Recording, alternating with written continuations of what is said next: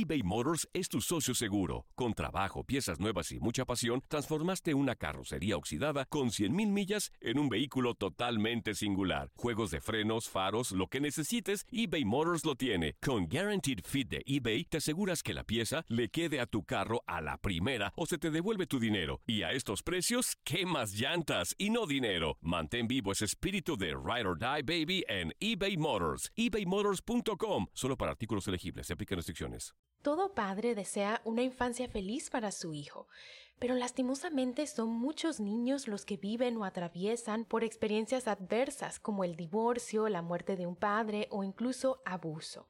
Estas experiencias pueden causar estrés tóxico, el cual puede tener consecuencias de salud. Hoy discutimos cómo prevenirlas, qué hacer si suceden y cómo promover el bienestar de su hijo. Yo soy la doctora Edith Bracho Sánchez desde Nueva York y están escuchando Las Doctoras Recomiendan, el show creado por mi equipo de doctoras y por mí y traído a ustedes por Euforia. En este rinconcito del internet les contamos las últimas recomendaciones en salud infantil con un toque latino.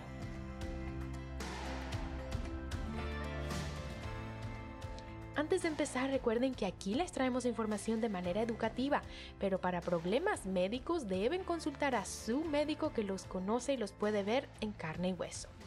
Me acompañan hoy una vez más no solo uno, sino dos expertos de primera con mucha experiencia en este tema. Ellos son Michelle Bertuglia Hegley, quien es trabajadora social en el Children's Mercy Hospital en Kansas City, y el doctor John Cowden, quien es pediatra y profesor de pediatría en el mismo hospital. Bienvenidos. Hola. Gracias, estamos este, muy emocionados de estar aquí. Y nosotras muy emocionadas de aprender de toda esta información que nos van a dar hoy. Y bueno, empecemos de una vez para nosotros, pues que trabajamos en la salud y sobre todo ustedes que trabajan en esta área, este término de las experiencias adversas en la infancia ya se nos ha hecho como familiar, ¿no?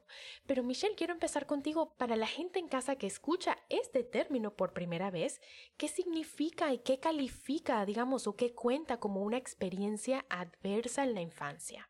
Es una buenísima pregunta, realmente, porque a veces es difícil saber pero una experiencia adversa es una experiencia traumática que le ocurre a los niños entre edad de 0 a 17 años, tales como vivir en un ambiente doméstico donde son testigos de la violencia física o mental o sexual o abandono o abuso de sustancias o puede ser que uno o ambos padres o tutores sufren de alguna condición del comportamiento como depresión o puede ser que están en prisión o han sufrido experiencias migratorias, puede ser también. Y lo que los estudios muestran es de que estos eh, eventos adversos en la niñez han demostrado que la frecuencia y la duración de estos eventos puede en un momento provocar el estrés tóxico.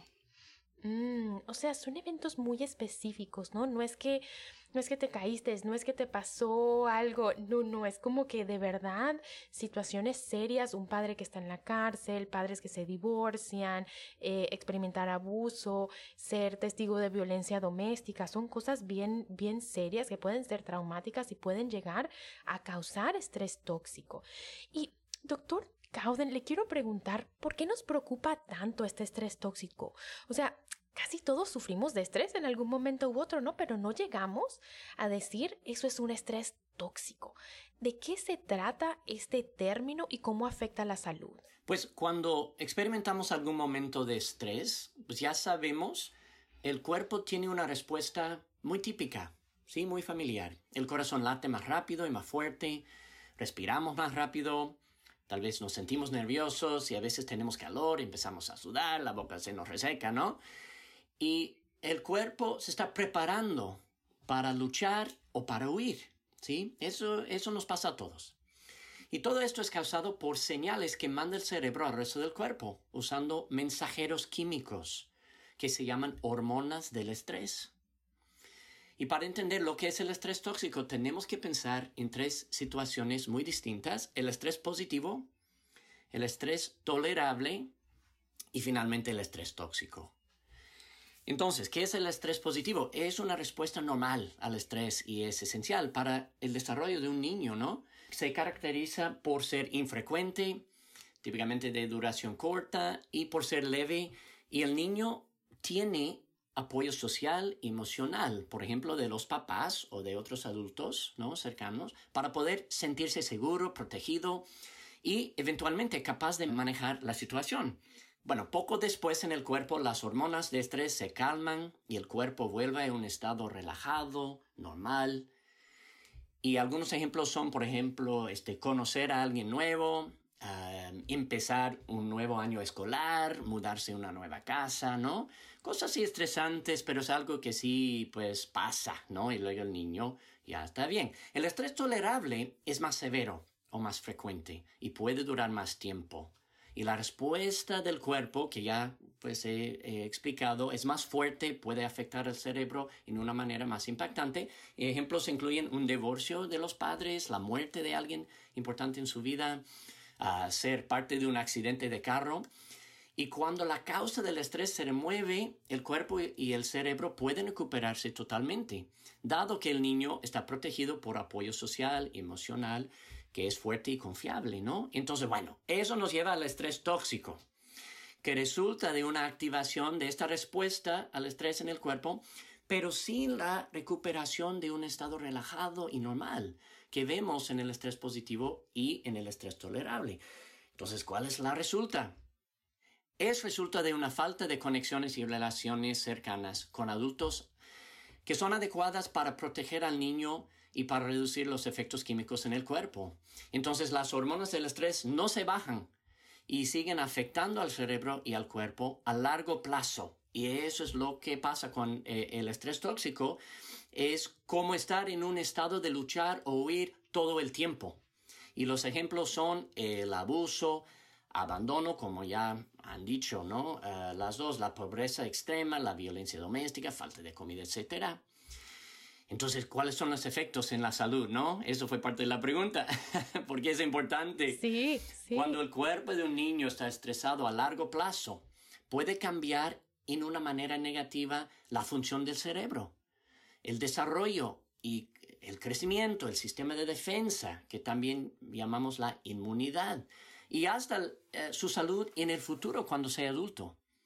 Los adultos que sufrieron estrés tóxico como niño tienen mayor riesgo para problemas del corazón, problemas con el peso, la diabetes, el cáncer, problemas emocionales y mucho más. Entonces sabemos, en fin, que el estrés tóxico es algo muy impactante e importante de detectar y enfrentar durante la niñez. Claro, no, y es y es súper interesante como, como lo plantea, ¿no? O sea, estos tres tipos de, de, estrés. Estrés positivo que nos hace de pronto organizarnos, enfocarnos, concentrarnos, ¿verdad? Un poquitico de adrenalina. Después, el estrés tolerable, ¿verdad? En el que, bueno, es un estrés que ya va más allá, pero el niño tiene el apoyo y es un estrés que vuelve el niño otra vez a relajarse después de que pasa. Y ya con el estrés tóxico, que sería la tercera categoría, es algo que no pasa. Y como decía Michelle, ¿verdad? Estas experiencias adversas en la infancia, las contamos no solo por lo que son, sino por su frecuencia, ¿no? O sea, son cosas que pasan con, frecuencia y que pueden tener tantas consecuencias de salud y por eso no las tomamos tan en serio. Y bueno, como pediatras hay, y, yo creo que también personal de la salud en general, ¿no? También de la salud mental, hay todo un esfuerzo y todo un movimiento para detectar estas experiencias adversas y para darle a las familias y a los niños apoyos y recursos, ¿no? Cuéntenos un poquito, doctor Gauden, ¿cómo está este cuento? ¿Cómo está esto de detectar y, de, y de intervenir, ¿no? Sí, Exactamente. Ahora que sabemos más de los efectos, ¿no? Que es algo bastante nuevo realmente, ¿no? O sea, hace un par de décadas, ¿no? 30 años, tal, eh, no sabíamos tanto sobre la ciencia en el cuerpo, de cómo afecta al niño el estrés tóxico. Entonces ahora sabiendo eso, todos tenemos la responsabilidad, ¿no? De detectar cuándo esto está ocurriendo y luego buscar realmente la causa, ¿no? Y cómo podemos apoyar al niño, cómo podemos apoyar a la familia. Entonces, como pediatras, estamos en la clínica, ¿no? Más que nada. Entonces, eso es, eh, es donde podemos tratar de detectar por cuestionarios o nada más por preguntas a las familias, eh, cómo, cómo, cómo va todo con la familia, ¿no? ¿Cómo, cómo, eh, quién está en la casa ahora, eh, tienen trabajo o les falta trabajo, tienen ah, los recursos que necesitan ah, para comer, etcétera. Estas preguntas normalmente sí queremos eh, hacer a las familias, pero ahora sabemos que las respuestas tenemos que prestar mucha atención a las respuestas para saber dónde necesita apoyo esta familia. Entonces, algo que, que tal vez eh, los oyentes van a, a, tener experiencia ¿no? en la clínica con un cuestionario, una pregunta y dicen, ¿por qué tenemos este cuestionario que me está preguntando cómo está mi casa y si tengo transporte y si tengo seguro y todo esto? Es por esto, ¿no? Que, sabemos, no es para así como invadir la privacidad de la familia, ¿no? es porque queremos lo mejor para los niños. Y sabemos que estos efectos, tal vez la mamá o el papá no sabe, ¿no? Exactamente qué efecto está ah, teniendo alguna situación actual en su familia. Entonces, en la clínica hacemos eso, pero también en las escuelas y en, otras, otros contextos, ¿no? En otros sitios donde van los niños mucho, los maestros, los consejeros, y, otra, otro personal en la escuela también van tratando de identificar dónde están los niños que tal vez necesitan más apoyo, donde podemos hacer algo, alguna intervención, algún apoyo para la familia para ayudar. Sí, y yo siempre se los digo a mis familias así tal cual, ¿no? Es como que les voy a hacer unas preguntas que les hago a todas las familias y me ayudan a identificar quién necesita un poquito más de ayuda para poder ver cómo nos organizamos y cómo ayudamos, ¿no? Otra cosa importante es que las familias sepan que como pediatras no estamos en la clínica solo para ver al cuerpo del niño o para darle un antibiótico o para hablar sobre el peso del niño, ¿no? Estamos ahí para toda la familia porque sabemos que el, el bienestar del niño depende de la familia y de la comunidad. Entonces, siempre es eh, apropiado hablar con su doctor, con su pediatra, sobre cosas que están pasando en la familia. Y también eh, el doctor quiere saber, ¿sí? El pediatra también le va a preguntar a ustedes cosas que tal vez eh, sean un poco sorprendentes, ¿no? Dice, ¿qué? ¿Por qué estamos hablando de esto? Es porque queremos tanto al niño y a ustedes que realmente queremos saber cómo es su vida y dónde hay oportunidades ¿sí? Para apoyar más al niño a través de la familia. Sí, y esta es una parte que a mí me encanta en lo personal de ser pediatra. Mi médico, como adulta que soy, no me pregunta estas cosas. Y a veces salgo de la oficina y digo, ¿y no me va a preguntar?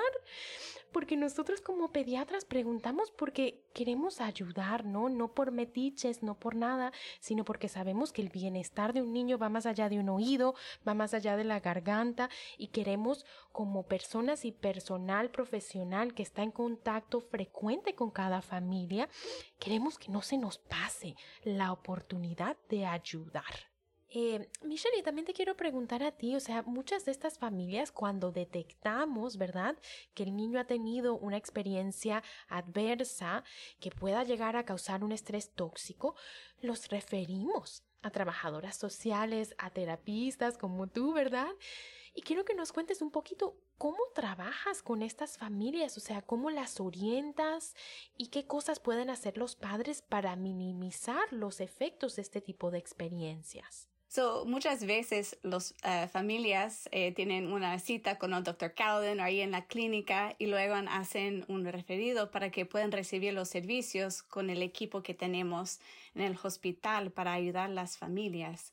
So, primero lo que hacemos es hacemos una cita solamente con los padres para poder tomarles la historia social y el desarrollo del niño, para entender no lo que está mal con el niño, pero lo que le ha pasado al niño y la familia para que hayan llegado hasta mi consulta, ¿verdad? ¿Cuáles fueron los eventos que le está afectando?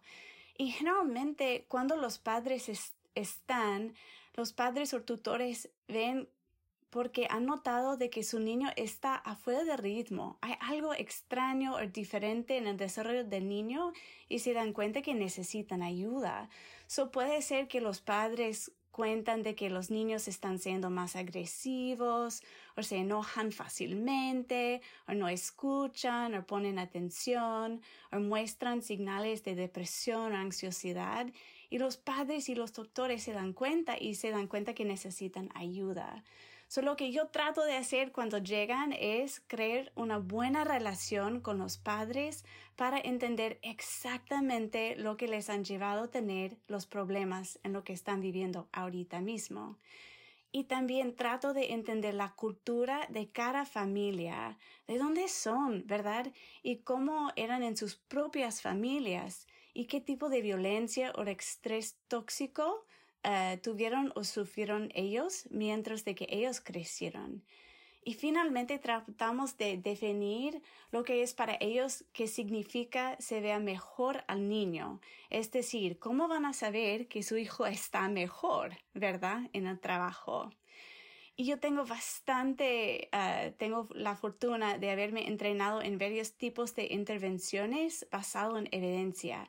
Y de esta manera, cuando entiendo la necesidad de la familia, entonces podemos decidir, ok, cuál tratamiento será lo más adecuado para ellos. Pero lo que está bastante importante es de que las intervenciones que enfocan en trauma, lo principal con niños, realmente lo más importante es trabajar con los padres y con los niños juntos para crear una relación entre el padre o tutor con el hijo, porque muchas veces el estrés le hace falta tener una relación fuerte, ¿verdad?, con estas personas en la vida. Sí, por supuesto. Son esas relaciones estables, ¿verdad? Esas relaciones en las que el niño puede contar cuando todas las cosas a su alrededor están cambiando. Michelle, me llama mucho la atención algo que dijiste, eh, es tratar de ver no qué está mal con el niño o con la familia, sino qué le ha pasado a ese niño o a esa familia. Y me llama la atención porque, porque muchas veces creo que como sociedad tal vez, incluso hasta los aspectos culturales, como que le ponemos un nombre, una etiqueta, una categoría, que algo está mal a un niño o a una familia. Y aquí en este podcast lo discutimos siempre de esta forma, ¿no? Como que ya va, ya va, ya va. No le vamos a etiquetar a su hijo, no le vamos, sino vamos a ver qué le ha pasado y cómo lo ayudamos. Entonces, te quiero preguntar, ¿cómo trabajas con las familias eh, la culpa, ¿verdad? El estigma porque muchas veces, o sea, tengo, tengo familias en, mi experiencia como pediatra que le han pasado, le han pasado cosas muy difíciles. Y los padres a veces dicen, Dios mío, pero es que era mi responsabilidad proteger a mi hijo de que no le pasara esto que le pasó, ¿verdad? ¿Cómo, cómo trabajas esa parte de la culpa que sienten muchos padres? Y es, es bastante difícil, ¿verdad?, de poder trabajar con los padres en, en esta manera pero realmente cuando estoy trabajando con ellos, muchas veces no fue la culpa de los padres, ¿verdad? De lo que les han pasado a los niños. Realmente estuvieron haciendo lo mejor que ya pudieron o de lo que supieron de hacer, ¿verdad? Entonces es realmente tratar de ayudar a los padres a entender de que eso ya pasó, la experiencia ya pasó y ya tenemos el momento de poder seguir adelante y trabajar para que ellos puedan ver lo bueno que realmente están haciendo ahorita mismo con ellos y en un momento en la terapia mostrarles, mira, el niño está sonriendo porque le encanta pasar este tiempo contigo o se siente la conexión contigo, ¿verdad? Entonces, y para ayudarles a ver lo que estás haciendo en este momento, ahorita mismo, está ayudando al niño a mejorarse y darles la información así. Sí, genial. Y que sabemos, pues eso, que hay esperanza, ¿no? Que hay, hay evidencia, hay formas de trabajarlo que ayudan a los niños a, salir adelante y por eso, pues también, como ya lo decíamos, la importancia de detectar este tipo de experiencias para lograr eh, intervenir. eBay Motors es tu socio seguro. Con trabajo, piezas nuevas y mucha pasión, transformaste una carrocería oxidada con 100.000 millas en un vehículo totalmente singular. Juegos de frenos, faros, lo que necesites, eBay Motors lo tiene. Con Guaranteed Fit de eBay, te aseguras que la pieza le quede a tu carro a la primera o se te devuelve tu dinero. Y a estos precios, ¿qué más llantas y no dinero? Mantén vivo ese espíritu de Ride or Die Baby en eBay Motors. ebaymotors.com. Solo para artículos elegibles. Se aplican restricciones. Save big money on your outdoor project now at Menards. We have everything you need to keep your outdoor power equipment running smooth so you can keep that lawn in tip top shape or enjoy some time on your boat. Right now, all FVP, lawn and garden, and marine batteries are on sale through May 5th. Check out our entire selection of FVP batteries today and view our weekly flyer on menards.com for more great deals. Save big money at. ¿Quieres regalar más que flores este Día de las Madres? The Home Depot te da una idea. Pasa más tiempo con mamá plantando flores coloridas, con macetas y tierra de primera calidad para realzar su jardín. Así sentirá que es su día todos los días. Llévate tierra para macetas Bigoro por solo $8.97 y crece plantas fuertes y saludables dentro y fuera de casa. Recoge en tienda y sigue cultivando más momentos con mamá en The Home Depot. Haces más, logras más. Más detalles en homedepot.com diagonal delivery. Otra cosa que es sumamente importante, doctor Cowden, estamos hablando de a nivel familiar, ¿no? A nivel de cada padre y cada familia.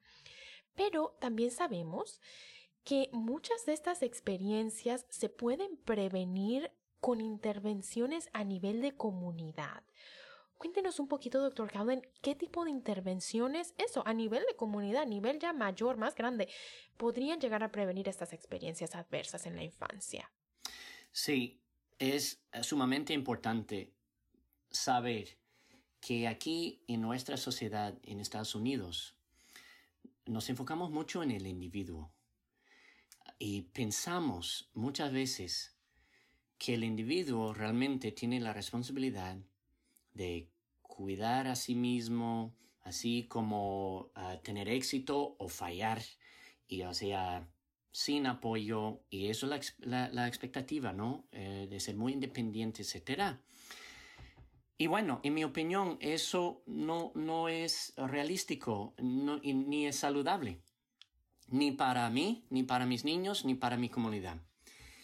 Y entonces, sabemos también que hay muchas familias que vienen de otras culturas, ¿no? Llegan a Estados Unidos y puede ser algo muy estresante saber que aquí eso es la expectativa, ¿no?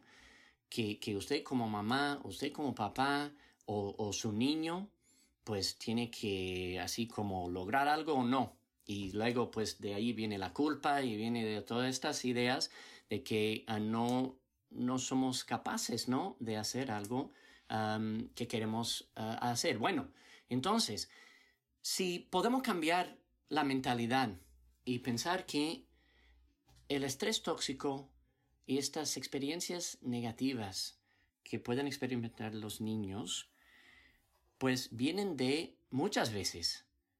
La causa es nuestra comunidad y la sociedad y cómo funciona o no funciona. Entonces podemos tomar pasos de, por ejemplo, pues con mucho cuidado investigar cuáles son las leyes que tenemos, cuáles son así las reglas de las escuelas, ¿sí? O la policía y cómo actúa la policía en la comunidad. Uh, ¿Cuáles son las expectativas a los padres sobre el trabajo? ¿Cuáles son las casas, ¿no? En el vecindario que, que tenemos, ¿no? Para todas las familias en nuestra comunidad. Podemos luego hacer las conexiones, reconocer las conexiones entre las consecuencias en una familia tal vez que está realmente batallando para poder ganar una vida, ¿sí? Y, y, el estrés tóxico del niño. Y, y no es que es que la mamá está así, el papá así y punto. Es por eso que el niño está sufriendo algún efecto negativo. Es porque nuestra comunidad tiene, pues, cosas problemáticas, ¿no? que tenemos que enfrentar. Entonces, eso es nada más un comentario más general, pero eso es la responsabilidad también que tenemos que tomar nosotros como pediatras. No somos, no somos solo doctores que pueden así diagnosticar un, una infección del oído. ¿no? Y si realmente queremos lo mejor para los niños y su salud, tenemos que involucrarnos en la comunidad. Y para mí lo más importante es colaborar con las familias y saber más de cómo es la vida de la familia para luego poder hacer una, una intervención en la comunidad. Porque yo no sé, pero la familia sí va a tener muchas ideas de qué podemos cambiar en la vida actual de su vecindario, ¿no? de, de los centros comunitarios, en las escuelas, en las iglesias, etcétera, para realmente saber por qué, por qué el niño está sufriendo este problema, ¿no? Bueno, son comentarios generales, pero en cada comunidad hay, hay, ciertas cosas específicas, ¿no? Que cada comunidad puede enfrentar, que cada comunidad este, puede tomar en cuenta. Sí, no, genial. Y, y, esa misión, ¿no? De involucrarnos en la comunidad y de dejar que nuestras familias y nuestros pacientes nos enseñen a nosotros cómo, ¿verdad? Y qué necesitan es una, es una visión, un punto de vista que tomamos muy en serio, a quien las doctoras recomiendan. Y también hemos hecho episodios, y ya este es el segundo episodio donde mencionamos esto y decimos, échenle para atrás y escúchenlo otra vez. Porque hemos hecho episodios sobre las desigualdades que existen a nivel de sociedad e incluso hemos hecho episodios sobre el racismo estructural. Porque muchas veces no lo llamamos por su nombre y tenemos que empezar a llamarlo por su nombre. Hay racismo estructural, o sea, cuando vemos las políticas de vivienda, cuando vemos las políticas de educación, cuando vemos las políticas de justicia y a quienes benefician a quienes dejan atrás, muchas veces pues son nuestras comunidades de color, ¿verdad? Las comunidades latinas, inmigrantes, afroamericanos y tenemos que llamar las cosas como son y tenemos que empezar a escuchar a las familias y ser sus aliados, ¿verdad? Para ver cómo poco a poco no es solamente una familia y qué le pasó, sino ya va. ¿Qué pasó antes de eso? ¿Cómo está estructurada su vida, verdad? Para nosotros, poco a poco, pues prevenir que eso le pase a otra familia a, a futuro, que es lo que queremos. Entonces, otra vez la invitación es a que le echen para atrás y escuchen esos episodios también, porque sí de verdad influencian todo lo que estamos hablando hoy. Bueno, y para, para despedirnos con un mensaje un poquito más positivo, ¿no? Volviendo otra vez a este tema de las experiencias adversas de la infancia y de cómo tratar de evitarlas o, minimizar eh, su impacto si llegan a suceder. Michelle, hay me interesa mucho a mí este tema, pero hay una cantidad de experiencias positivas que podemos crear con esto de, de tratar de crear esas relaciones estables y, y, positivas que le den pues pues una estructura a los niños. Cuéntanos un poquito, ¿cuáles son esas cosas eh, positivas que pueden hacer los padres a propósito para promover este tipo de relaciones estables? Es una buenísima pregunta. Sabemos de que los niños aprenden constantemente de lo que hacemos nosotros, ¿verdad? Y imitan lo que hacemos. Y cuando nos tomamos el tiempo de estar presentes en sus vidas, les demostramos que son importantes y eso se puede reducir la necesidad que tengan que buscar la atención de nosotros de otras maneras y cosas que pueden hacer para crear una relación positiva con, ellos son Primero, apagan sus teléfonos cuando están con ellos. Poner el Facebook se puede esperar, ¿verdad? Hasta que terminamos estos momentos con ellos. Yo sé que es difícil, pero es posible. Y quédense con sus hijos en el mismo cuarto o espacio con ellos y tratan de participar con ellos en una actividad que ellos disfrutan, ¿verdad? Algo que ellos les gustan. Y los estudios muestran solo cinco minutos a diario que dedicamos a los niños de jugar o estar presente con ellos en una manera activa y positiva eh, puede dar buenísimos resultados para ayudar a los niños realmente y hagan lo que ellos disfrutan. Por ejemplo, pueden jugar fútbol o soccer, salir a caminar, cocinar juntos, ven YouTube juntos, lo que ellos les gustan, o TikTok, ¿verdad? Pero algo que les llama la atención. Y tratan, cuando están con ellos, muchas veces queremos eh, criticar o queremos hacer muchas preguntas, ¿verdad? Y eso se puede interrumpir un poco la relación. Y en vez de, de hacer estas cosas, sí podemos tratar de mantenernos positivos durante el tiempo y, com- y compartan con ellos halagues o elogios sobre lo que les gustan de que ellos están haciendo. Eso ayuda a construir mucho más positividad entre ellos o entre ustedes y eso nos puede eliminar la negatividad y fortalecer la relación. So, eso son cosas pequeñas y sencillas que todos podemos hacer.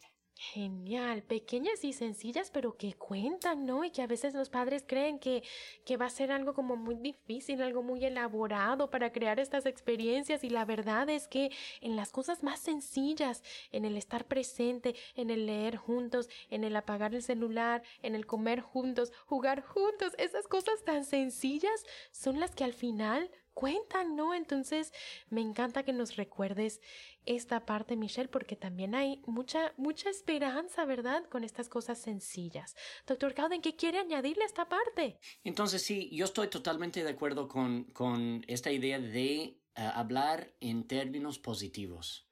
¿Por qué?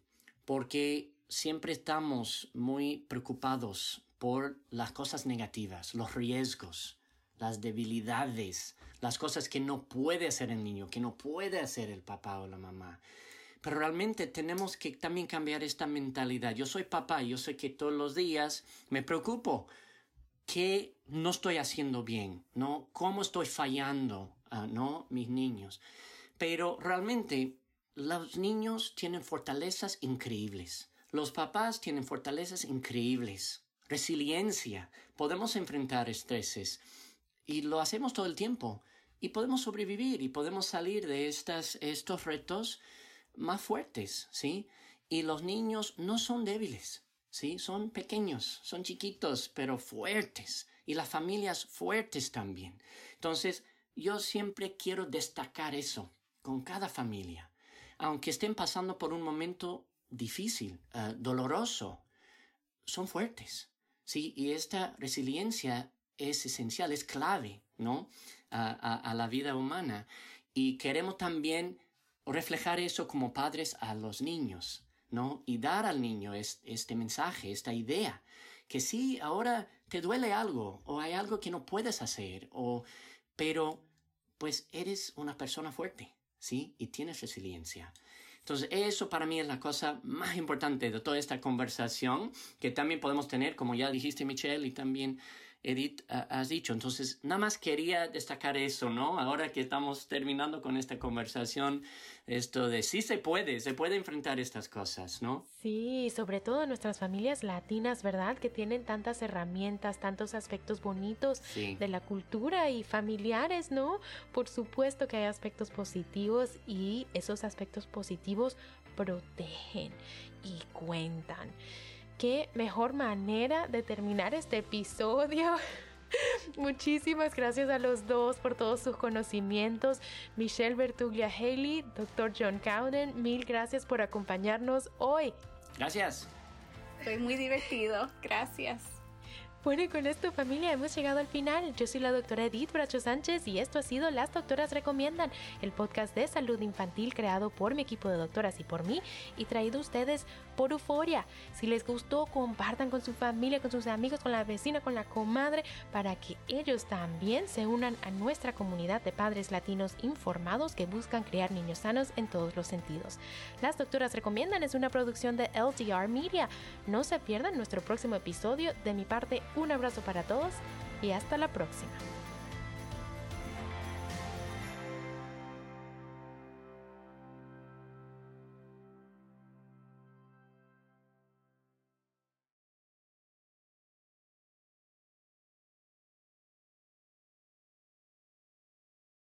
¿Quieres regalar más que flores este Día de las Madres? The Home Depot te da una idea. Pasa más tiempo con mamá plantando flores coloridas, con macetas y tierra de primera calidad para realzar su jardín. Así sentirá que es su día todos los días. Llévate tierra para macetas Bigoro por solo $8.97 y crece plantas fuertes y saludables dentro y fuera de casa. Recoge en tienda y sigue cultivando más momentos con mamá en The Home Depot. Haces más, logras más. Más detalles en homedepot.com diagonal delivery.